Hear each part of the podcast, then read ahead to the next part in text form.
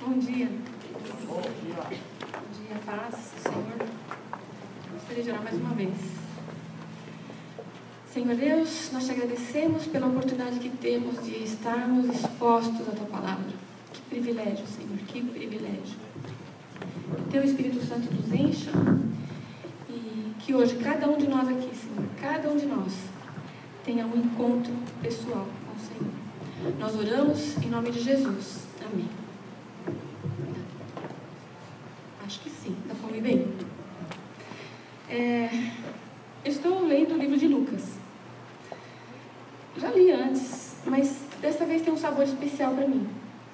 E se eu tivesse que dar um tema para minha mensagem de hoje, seria: Lucas, este evangelista me representa. A gente está falando tanto essa, essa, essa frase, né? Ele me representa, ele não me representa. Lucas, o evangelista, me representa. Interessante, muito interessante. E eu espero que cada um de nós saia daqui hoje com desejo de ler Lucas. Vale a pena. Se você estiver lendo um outro livro da Bíblia, continue lendo.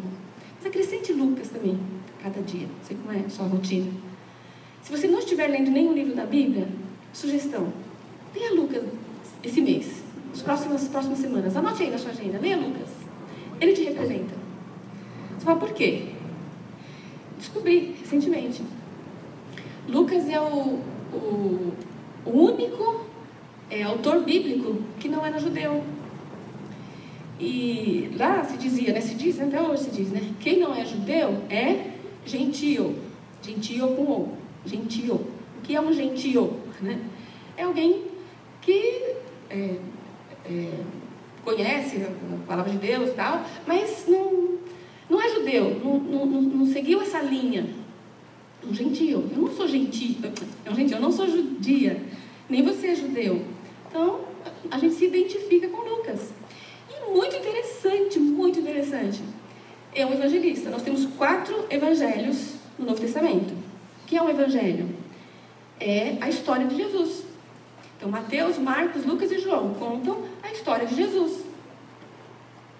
E Mateus, Marcos e Lucas são muito parecidos, muito parecidos. Mas tanto Mateus como Marcos tinham muita influência do judaísmo, muita. Ok, é muito gostoso ler Mateus e Marcos.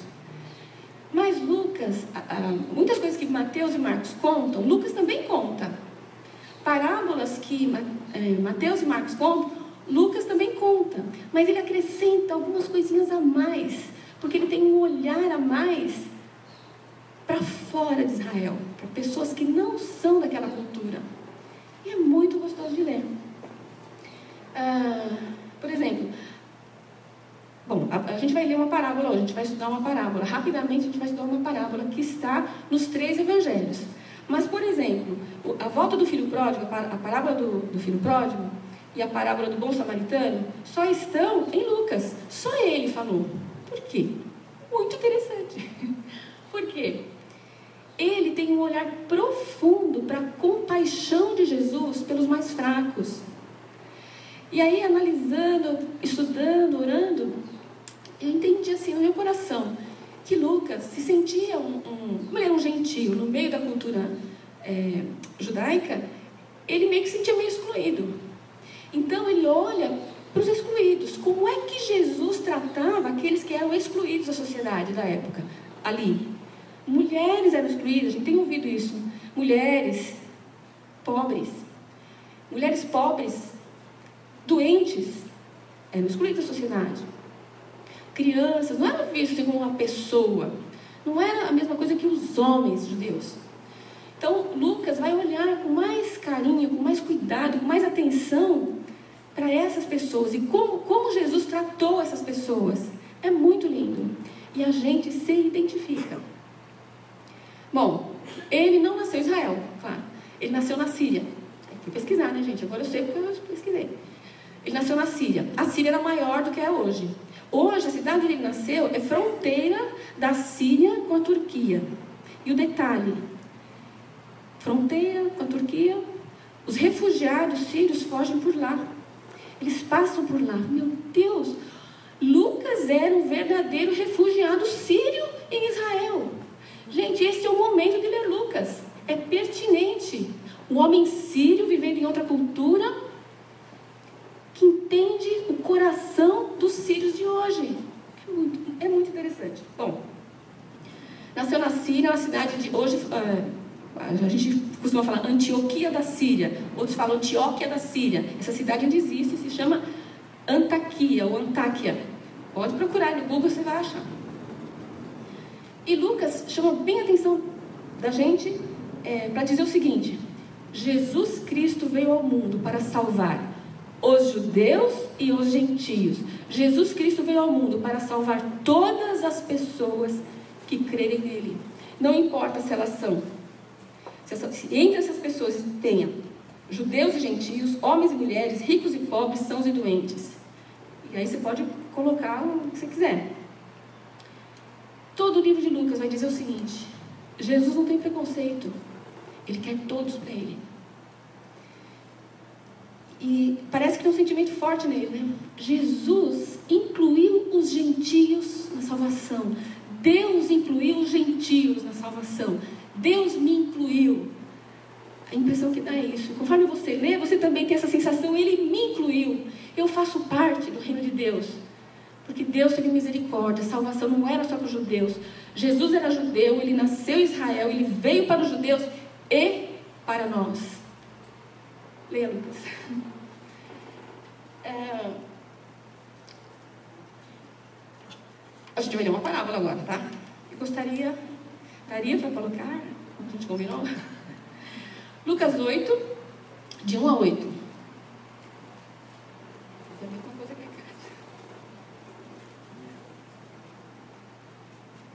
Lucas 8, de 1 a 8, por enquanto. É a parábola do semeador. E Jesus contou. Então vamos ler, depois a gente vai tentar entender a visão de Lucas. Pode ler depois de Mateus e Marcos, você vai ter uma visão maior. João não mencionou. Depois disso, alguma coisa está acontecendo. Depois disso, Jesus ia passando pelas cidades e povoados, proclamando as boas novas do reino de Deus. Os doze estavam com ele. E também algumas mulheres que haviam sido curadas de espíritos malignos e doenças. Mulheres. Maria, chamada Madalena, de quem havia saído os sete demônios. Joana, mulher de Cusa, administrador da casa de Herodes. Susana e muitas outras. Essas mulheres ajudavam a sustentá-los com seus bens. Reunindo-se uma grande multidão e vindo a Jesus gente de várias cidades, ele contou esta parábola e começa. O semeador saiu a semear. Enquanto lançava semente, parte dela caiu à beira do caminho. Foi pisada e as aves do céu a comeram. Parte dela, da semente, é, caiu sobre pedras e quando germinou, as plantas secaram, porque não havia umidade. Outra parte caiu entre espinhos, que cresceram com ela e sufocaram as plantas. Outra ainda caiu em boa terra. Cresceu e deu boa colheita a cem por um. A gente viu. Multidões seguiam Jesus. Havia uma multidão seguindo Jesus. E quem estava com ele? Quem, quem estava com ele? Os doze apóstolos e algumas mulheres. Mateus e Marcos não mencionam as mulheres. Por quê? O olhar de Lucas as mulheres excluídas da sociedade, as mulheres não tinham valor, tinham sim para ter filhos. O valor das mulheres era para ter filhos. E se ela não pudesse ter filhos, zero.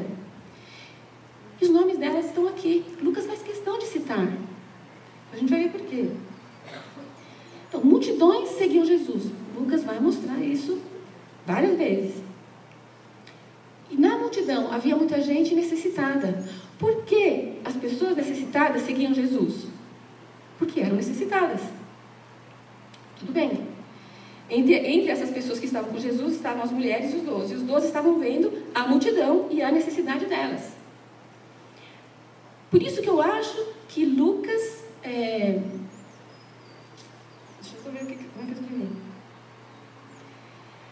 Ah, se, você, se você for ler em Mateus e Marcos, juntar Lucas com essa informação, você vai entender muito melhor o que Jesus quis dizer. É fantástico. Tenho certeza que você já ouviu essa, essa, essa parábola várias vezes, como eu já tinha lido. Presta atenção.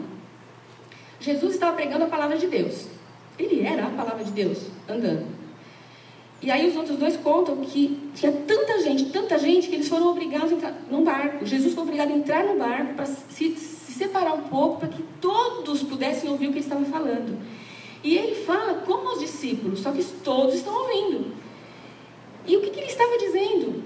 Ele estava dizendo: na multidão, eu conheço cada coração, eu sei o nome de cada um, e eu sei que nem todos na multidão vão crer em mim. Mas ele continuava pregando. É, ele conhecia inclusive o coração dos seus discípulos, porque nós sabemos, pelo menos um ali nós sabemos, pelo menos nós sabemos que um ali iria traí-lo. Estava ali ouvindo a mensagem, estava ali junto com ele, vendo que ele estava pregando a palavra e vendo, cada vez que ele andava, aconteciam milagres, vendo os milagres que ele fazia. Os doze, as mulheres e todo o restante da multidão. Na parábola que Jesus está contando, que a gente viu, vai dizer o seguinte, ó, nem, é o resumo, nem todos que ouvem a palavra de Deus vão crer na palavra de Deus imediatamente. Num grupo, num grande grupo, alguns creem, outros não. Alguns creem agora, outros, é, alguns creem agora, outros vão crer depois. E Jesus está consciente disso. Então ele continua pregando. Por quê? Ele não tem preconceito. Ele ama todos da multidão. Ele quer todos da multidão. Se a ficha não cai hoje, um dia vai cair. Ele continua pregando. Mais do que isso, ele continua curando. Ele continua restaurando. Ele continua fazendo milagres no meio da multidão. E os discípulos não estão entendendo. Nem mesmo a parábola que ele contou para eles. Daí o que Jesus faz? Ele explica a parábola para os seus discípulos. Vamos ver a explicação, por favor? Lucas 8, de 11 a 15. Vamos ver a explicação.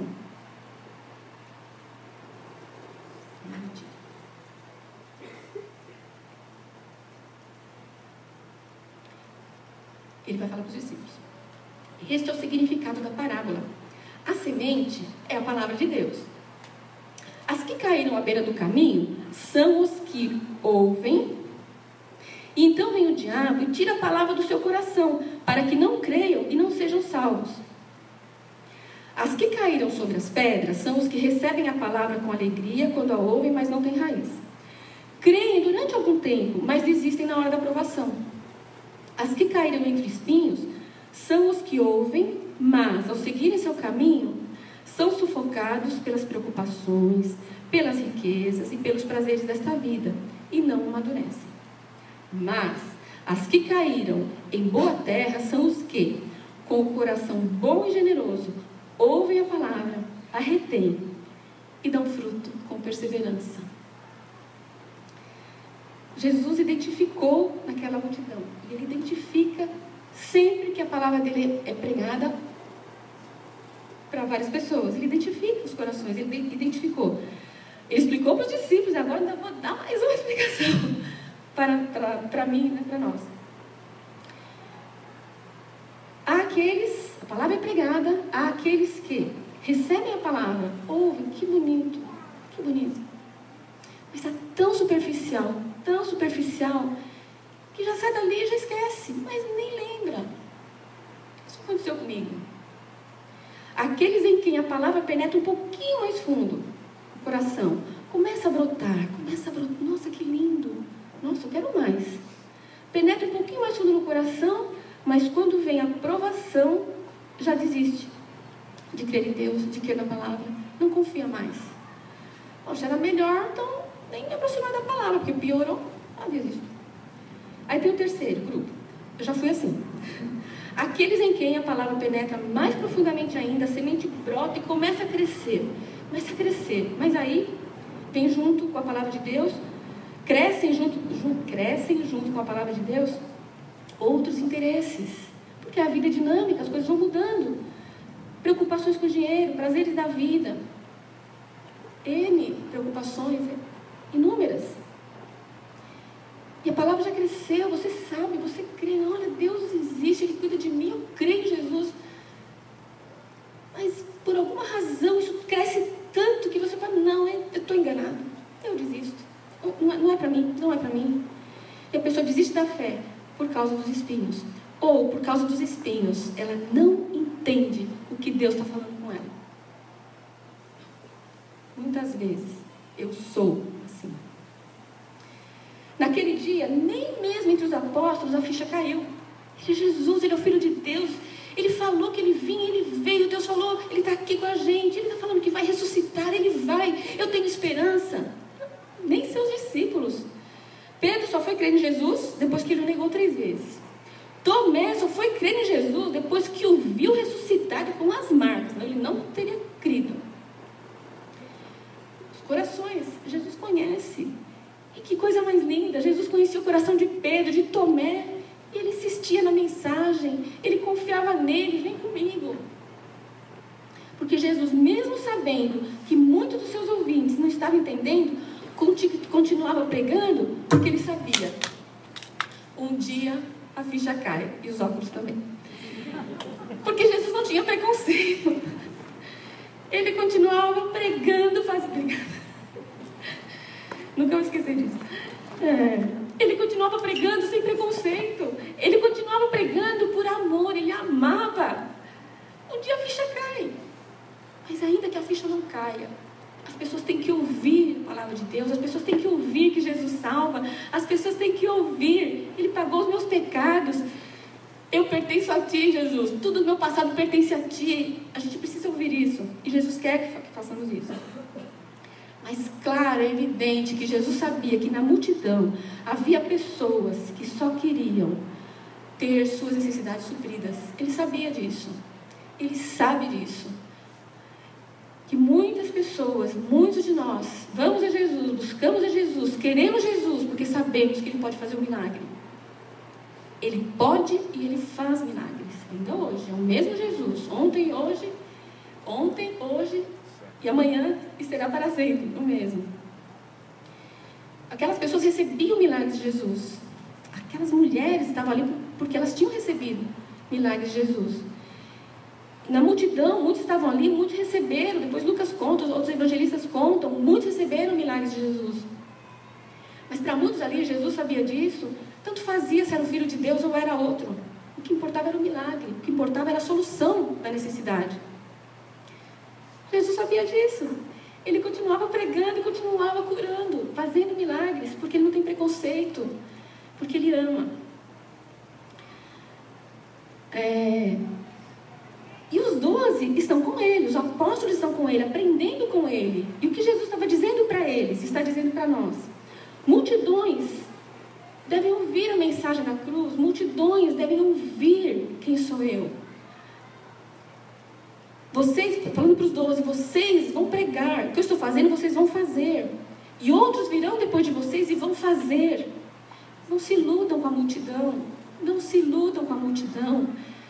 É o coração de cada um que eu quero. É, é, pregue a palavra, mas não se preocupe com números. É comigo, porque eu quero o coração de cada um. Não é a multidão. Nem todos crerão quando vocês falarem, mas continuem falando para todas as pessoas. Não tenha preconceito. Fale para mulheres. Fale para doentes, fale para pobres, fale para ricos, fale para todos. Nem todos vão crer, pelo menos não vão crer naquele momento, vão crer depois, quando a ficha cair. Nem todos vão crer. Mas sempre que alguém crer, sempre que alguém crer, a semente vai brotar, vai crescer e essa pessoa vai dar frutos. Até cem vezes mais. Lucas diz até cem vezes mais. Mateus e Marcos vão dizer: essa pessoa vai dar frutos. 30, 60, até 100 por um. Vai multiplicar 100 vezes isso. Lucas parece mais otimista. 30, 60, nada, 100. Essa pessoa que crê em Jesus, essa pessoa que tiver o coração disposto e receber da palavra de Deus e crer, ela vai multiplicar. O número não importa, ela vai multiplicar muito. Muitas pessoas através dela vão crer em Jesus. Sempre que alguém receber a semente, a semente brotar e crescer, se transformar numa árvore, vai dar frutos. E aí que eu acho lindo que as mulheres estão lá. De certa forma, Lucas está dizendo, como essas mulheres. Essas mulheres um dia fizeram parte da multidão, mas hoje elas, elas estão seguindo Jesus, ajudando com seus bens, quem sabe dando seus dízimos, não sei, mas ajudando é, Jesus e os apóstolos a pregarem o Evangelho, a pregarem a palavra dele Mas elas já tinham recebido sua necessidade, elas já estavam. Eu vou ler o versículo de novo para vocês, não precisa voltar. Também o né? Algumas mulheres que haviam sido curadas de espíritos malignos e doenças. Maria, chamada Madalena, de quem havia sete, de quem havia saído sete demônios. E Joana, mulher do administrador total, e Susana, e muitas outras. E muitas outras. O que, o que Lucas está dizendo? Na multidão, multidões vão ouvir, mas aqueles que, que, que, crerem darão frutos, como essas mulheres que estão aqui. Elas creram e agora estão dando fruto. Elas creram, estão seguindo Jesus pela fé. Agora, a Joana, a Joana era mulher de um romano. Possivelmente ela também era uma gentia como Lucas, como nós. Talvez ela fosse rejeitada até entre as próprias mulheres, mas ela estava no grupo, incluída. Agora todas unidas estão ajudando Jesus e seus apóstolos, usando agora seus bens materiais para ajudá-los. Não sabemos como. Sei lá, lavava roupa para eles, cozinhava para eles. Não sei, mas elas ajudavam, elas usavam o que elas tinham. No passado, elas queriam receber, agora elas querem doar, elas querem dar, elas querem servir, porque agora a semente caiu em terra boa, está dando frutos, está dando frutos. Elas creram em Jesus. Ele era o Salvador. Ele é o Salvador. Ele não é apenas um curandeiro, ele é o Salvador do mundo. Lucas diz isso, ele é o Salvador do mundo. Isso fez total diferença. Elas tinham fé nele, elas o amavam e elas amavam as pessoas, eram generosas e tinham um novo coração. Porque o versículo diz, né? Ah, as que caíram em boa terra são os que com o coração bom e generoso ouvem a palavra, arretêm e dão fruto com perseverança. Ah, não tem mais problemas. Não tem mais provação, não tem, tem, mas tem perseverança. O coração que recebeu, a terra que recebeu a semente, é, persevera. A raiz vai crescendo. Por isso que vai crescer da fruto, né? E o nome delas está citado na, na, na, Bíblia, né? O nome delas é citado por Lucas para mostrar que Jesus sabia quem elas eram. Jesus não tem preconceito. Mulheres, mulheres possessas de espíritos malignos, mulheres doentes, estavam com ele, curadas, restauradas e ajudando a pregar o Evangelho. A sociedade as desprezava, mas Jesus cuidou delas e as salvou. Porque na multidão, Jesus sempre vê o indivíduo, a pessoa, a necessidade dela, e ele a acolhe com amor. Já, eu conheço pessoas, inclusive aqui da igreja, que por causa de uma necessidade, de uma doença na família, encontrou Jesus. Conheço gente aqui na igreja que, o doente não encontrou Jesus. Foi curado, restaurado, houve um milagre. Os médicos não conseguiram entender, mas o doente, pelo menos até aquele momento, não creu. Mas o familiar creu em Jesus. E Jesus fez um milagre. Porque ele vê a pessoa, a necessidade dela. É, é maravilhoso quando a pessoa recebe o milagre, recebe a cura, ou o que for, e também crê que Jesus é o Salvador. Aí é completo. Aí essa pessoa sai contando para todo mundo. Mas ela sai contando: Ele é o Salvador, Ele me deu vida eterna. Eu vou para o céu quando eu morrer. E Ele também me curou aqui na terra já. Elas creem em Jesus. Tiveram sua necessidade suprida, mas o maior desejo de Jesus é que na multidão, todos nós, entendamos que a nossa maior necessidade não é aqui, é lá. Um dia a gente vai prestar conta para Deus. Um dia vai chegar, vai chegar aquele dia que o Marcel falou e a gente vai cantar só para Deus. Hoje é o último dia, agora vamos cantar só para Deus. Vai chegar esse dia. É nesse dia que a gente vai entender que não foi só aqui. A nossa necessidade não era só aqui, era lá também. Aquelas mulheres foram transformadas. Porque é impossível que alguém que tenha tido encontro de fé com Jesus permaneça a mesma pessoa. É impossível. É impossível que alguém que tenha certeza do perdão dos seus pecados continue do mesmo jeito. É impossível. É impossível que alguém que um dia foi tirado da multidão não deseje que o mesmo aconteça com seus familiares e amigos. Aquelas mulheres fizeram parte da multidão, mas um dia elas saíram da multidão, elas tiveram nome, elas tiveram transformação de vida. E uma pessoa que tem um encontro de fé com Jesus, que crê realmente nele, que ele é o seu Salvador, tem uma transformação interna e ela quer compartilhar. ela recebeu um amor tão grande, tão grande, tão grande, que ela não consegue ficar só para ela, ela quer compartilhar. E daí que o fruto se multiplica. Até 100. Até 100 vezes mais. Tem pessoas que, muito mais que 100, né? E hoje? Onde estão as multidões?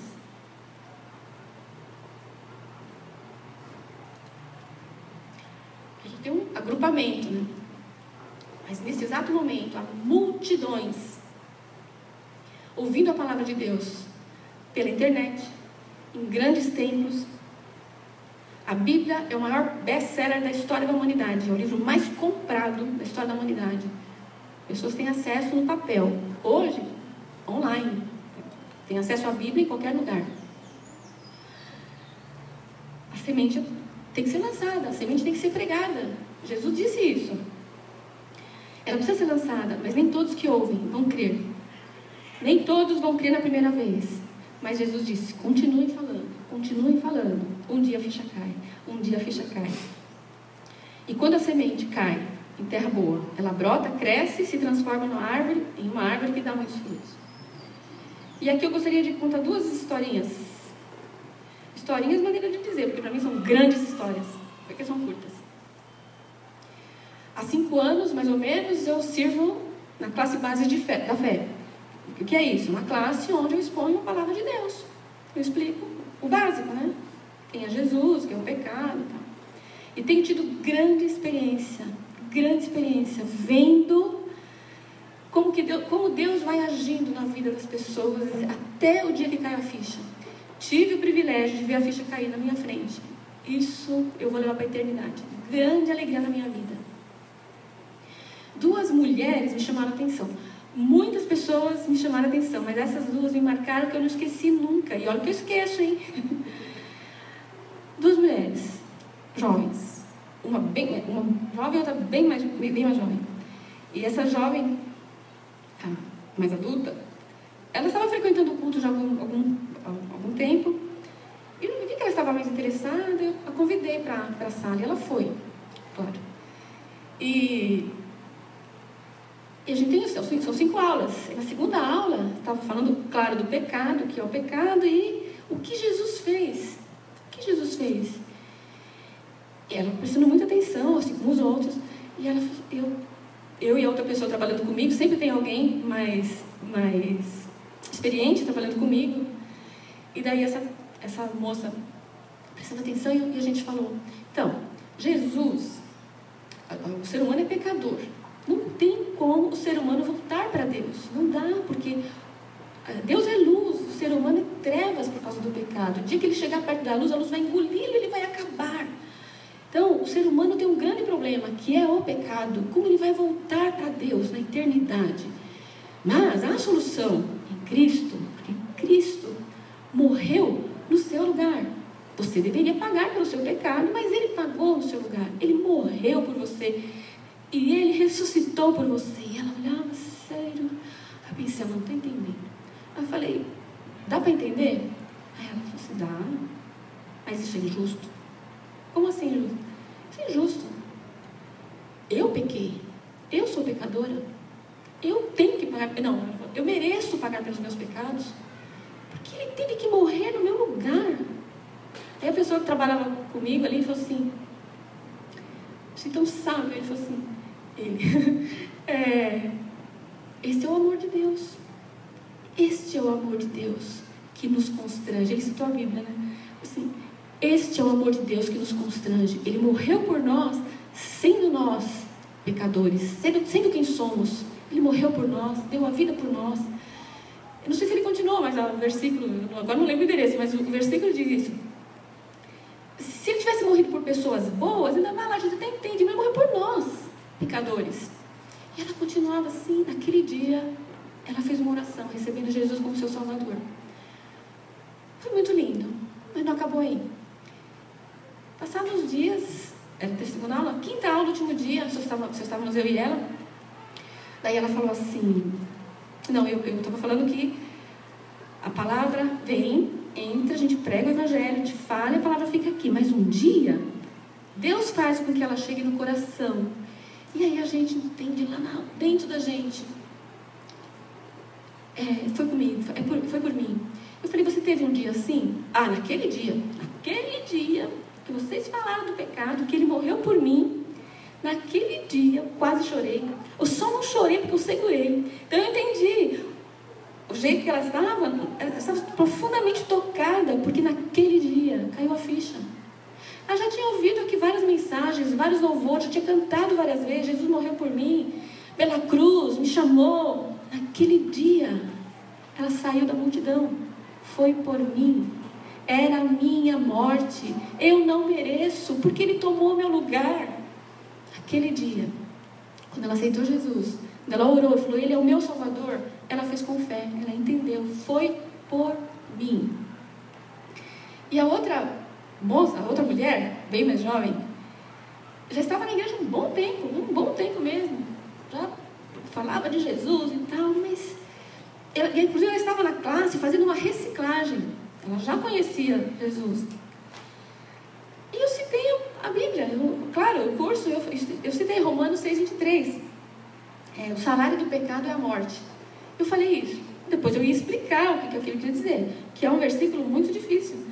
O salário do pecado é a morte.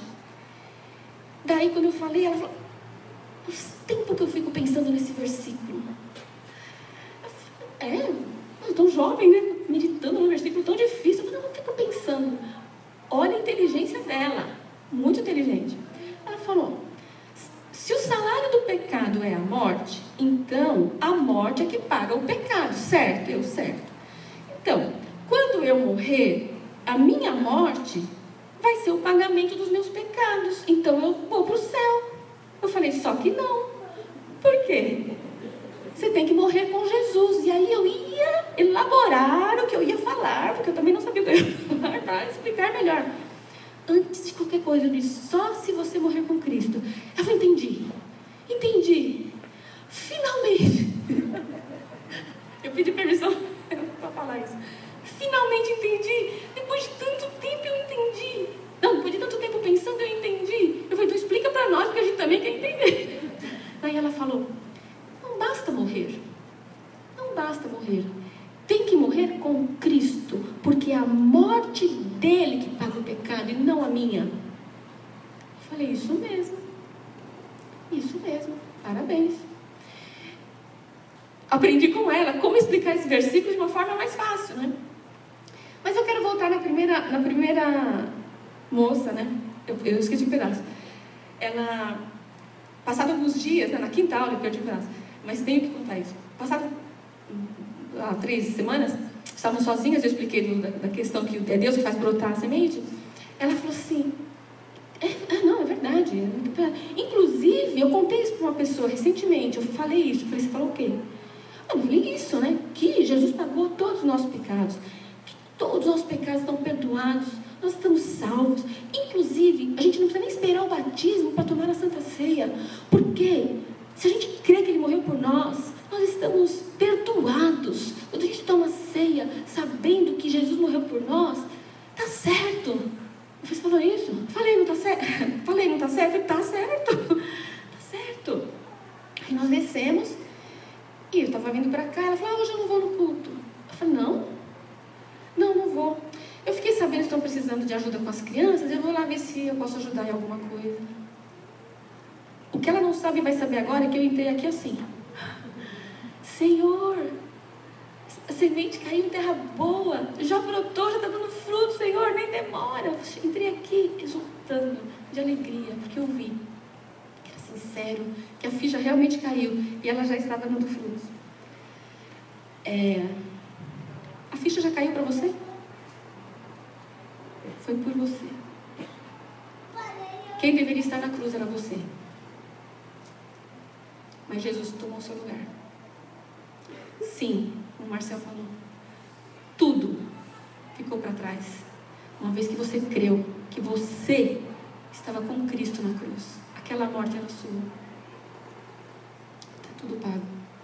Você não precisa mais ficar sofrendo no seu passado. Eu fiz isso, eu fiz aquilo, eu merecia cadeia.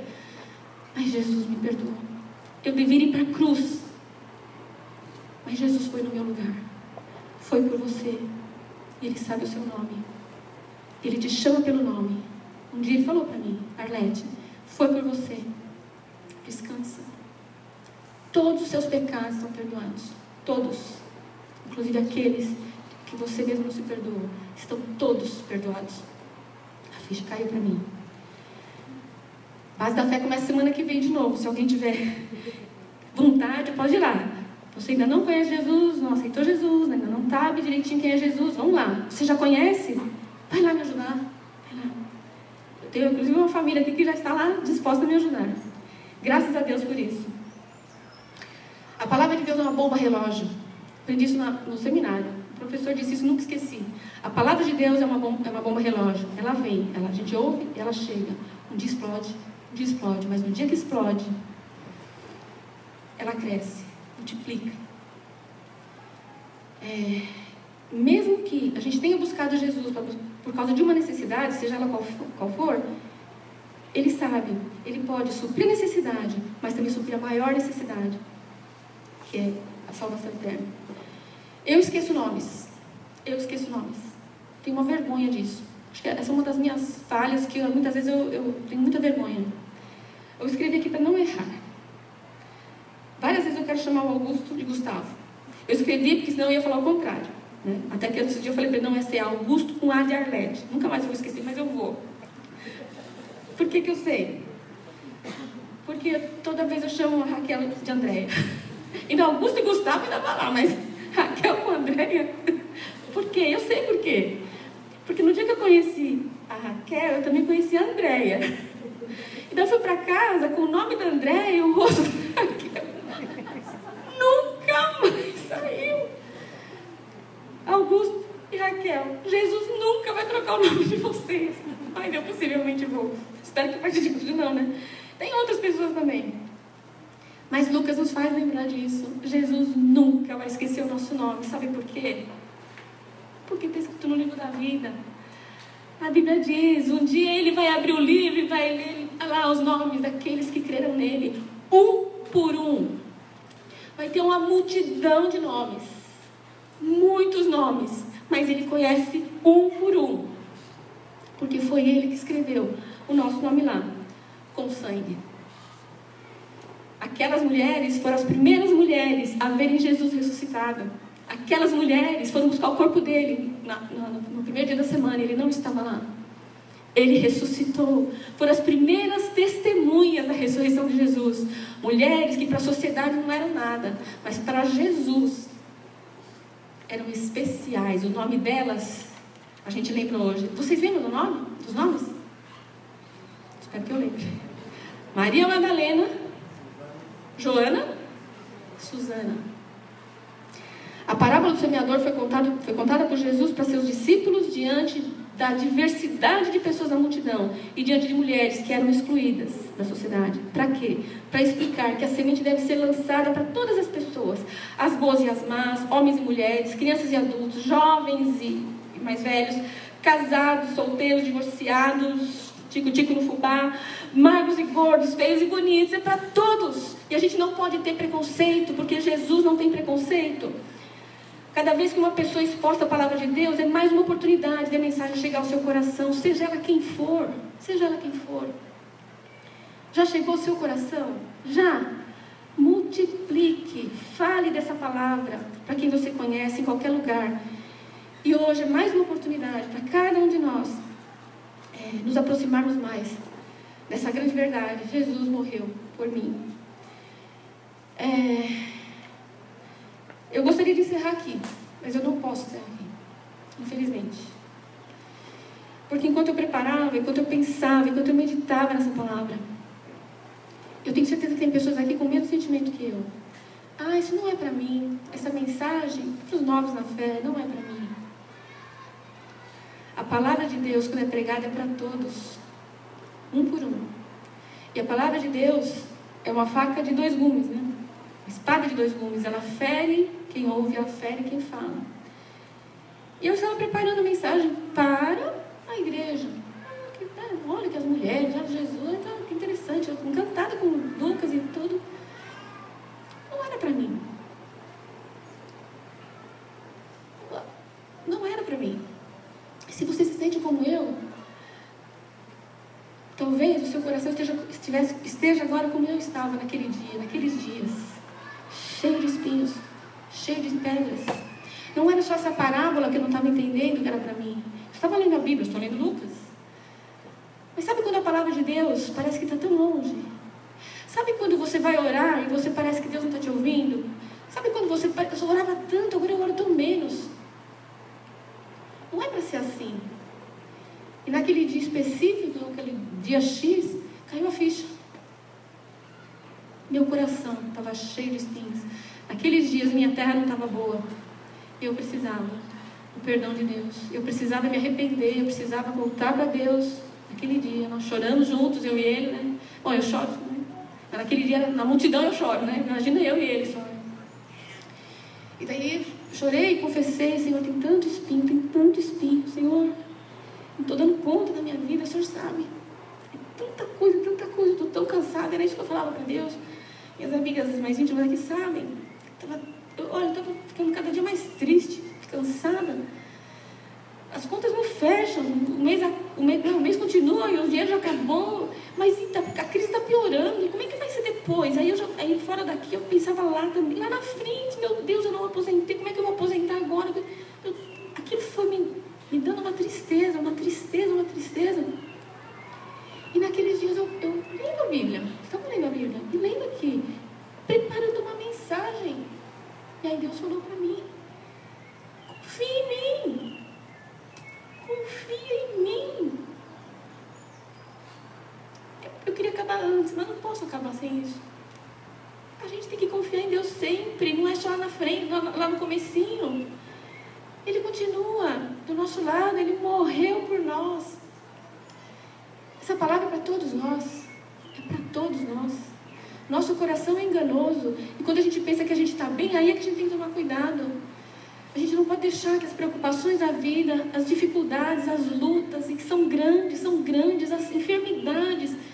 É nesse momento que a gente tem que mais buscar a palavra de Deus e permitir que Ele fale com a gente, que Ele fale com a gente e a gente descanse nele. Que a gente descanse nele. Está certo, Marcelo? Que a gente possa ler o Evangelho de Lucas nos próximos, nas próximas semanas que a gente possa enxergar nitidamente a compaixão de Jesus pelos mais fracos, pelos aflitos, pelos marginalizados e por cada um de nós. Porque todos nós precisamos confiar nele. Sempre. Eu comecei dizendo que Lucas, o evangelista, me representa. Representa você também? Leia Lucas essa semana. Vamos orar.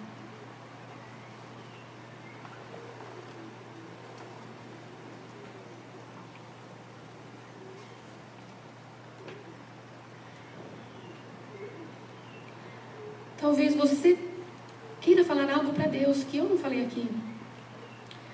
Os espinhos do seu coração, as dificuldades que tem tido, que tem sufocado a palavra de Deus em você. Você faça a sua oração.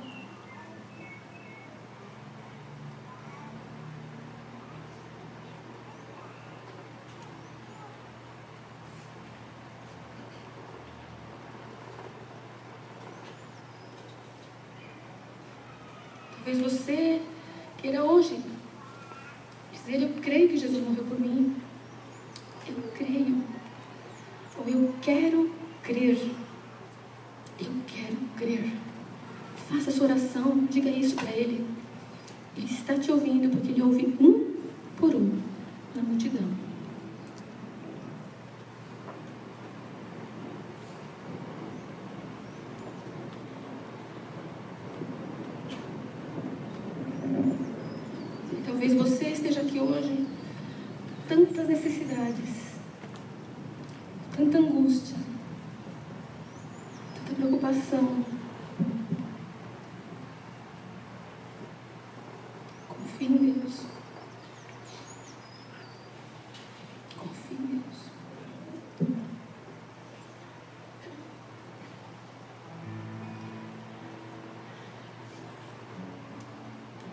Senhor Deus, nós não temos palavras para agradecer teu grande amor, tua compaixão, tua misericórdia, cada um de nós. Senhor, Senhor, estamos aqui numa igreja, falando o Teu nome, adorando o Senhor, porque o Senhor morreu por nós. Senhor, jamais permita que a gente esqueça disso, Senhor. Faz-nos lembrar diariamente. Foi por mim, foi por mim. Se o Senhor morreu por nós na cruz, o que mais o Senhor não faria? Senhor, renova hoje o nosso coração, renova a nossa fé. Senhor, move a terra do nosso coração. O Senhor sabe, Deus. Assim como estava aqueles dias, Senhor, o Senhor viu, nada tinha oculto. Que aqui neste lugar hoje, Senhor, o Senhor mova a terra dos corações, tire os espinhos, as pedras, Senhor. Que a semente brote, Senhor. Que quando cada um de nós abrir a Bíblia, ouvir a tua palavra, cantar louvores, realmente, Deus, nosso coração esteja com fé, esteja repleto, Senhor, da tua presença. Deus, nós confiamos em Ti, mas a nossa fé é pequena, Senhor. Muitas vezes a gente se confunde, Senhor. Oh Deus, como disse a música, que no meio da confusão, Senhor, o Senhor nos chame pelo nome, a gente ouça a tua voz, Senhor, dizendo para nós que o Senhor morreu por nós. Obrigada, Deus, obrigada, porque o Senhor olha para cada um de nós, independentemente de quem nós somos ou que nós fizemos, porque o Senhor ama incondicionalmente. Obrigada, Deus. Nome de Jesus. Amém.